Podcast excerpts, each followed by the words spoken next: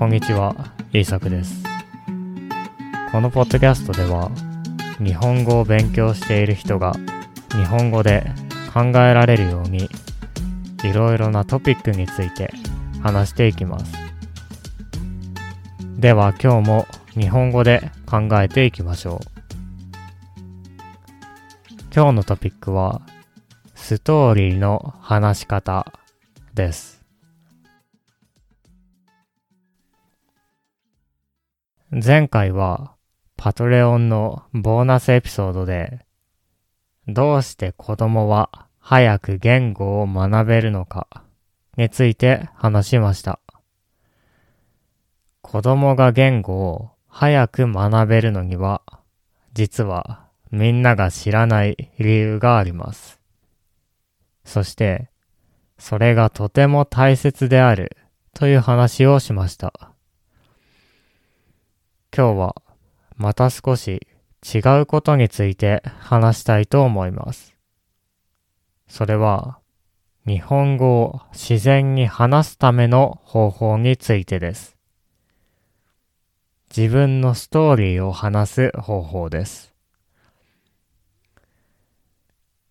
自分のストーリーを話せるようになることはとても役に立つと思います。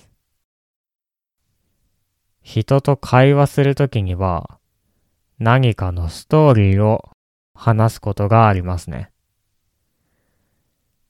昨日あったことや昔の経験、頑張ったことや大変だったことなど様々なことを話すことがあります。これを自然に話すことができたらとても役に立つと思うので今日はそのために役に立つフレーズを教えましょう。そのフレーズはこれです。この間面白いことがあったんだよ。丁寧な場合はこれです。この間面白いことがあったんですよ。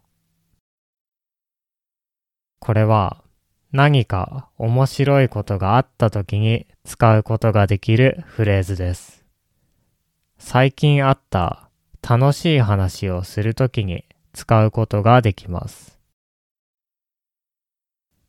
例えば、カジュアルに話すときにはこのように話すことができます。この間、面白いことがあったんだよ。困っていたおじいさんを助けたら、そのおじいさんが友達のおじいさんでさ、びっくりしたよ。丁寧に話すときは、このように話すことができます。この間、面白いことがあったんですよ。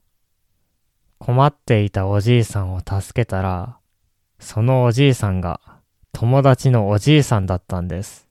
びっくりしました。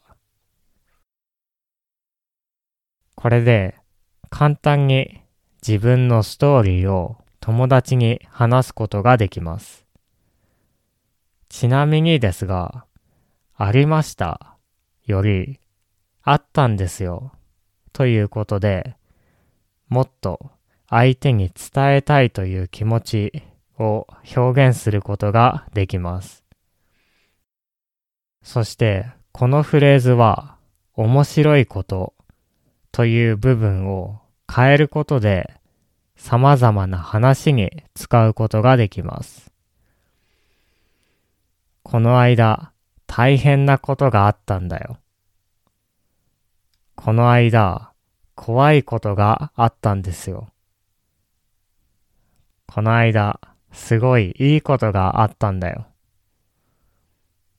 このように様々なことについて話すことができます。そして、道を歩いていたら友達に会ったとか、仕事をしていたら急に電話がかかってきたのように何かをしていた時に何かがあったというといいと思います。これは簡単な話に聞こえるかもしれませんが、意外と自然に話せる人はいません。私はたくさんの日本語を勉強している人に会いましたが、多くの人は少し翻訳っぽいです。翻訳っぽいというのは、トランスレーションみたいという意味です。自分の国の文法や表現を翻訳したように話す人が多いということですね。しかし、日本語の自然なフレーズを覚えて使えば、とても自然に話すことができます。カジュアルな表現と丁寧な表現のどちらも練習しておいた方がいいでしょう。はい。今日はストーリーの話し方について話してきました。このようなことは意外と勉強しないと思います。あなたは自分のストーリーについて話すことがありますか？簡単なフレーズを覚えるだけでも話せることがとても多くなるので、ぜひ使ってみてください。では、聞いてくれてありがとうございました。また次回のポッドキャストでお会いしましょう。